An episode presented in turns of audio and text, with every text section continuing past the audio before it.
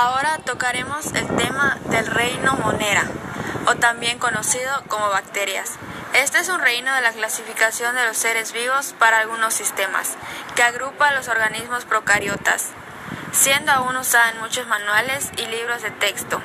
El término actual equivalente es procariota y se define como el reino de organismos microscópicos que habitan todos los ambientes y que están formados por una sola célula sin núcleo definido.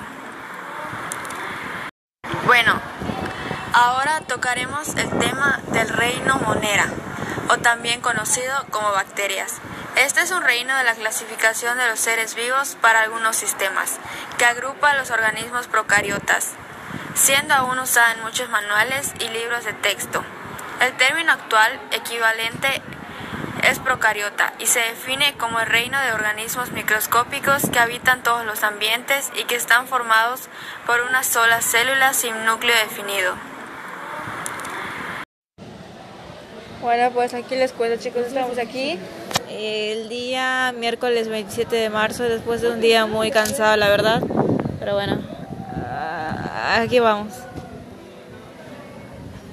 Gracias. Eh, bueno, venga. Bueno, ya que. 25 todavía segundos. ¿Ya? Pues, pues le dimos que se hubiera equivocado. Bueno, pues aquí les cuento chicos, estamos aquí el día miércoles 27 de marzo, después de un día muy cansado, la verdad.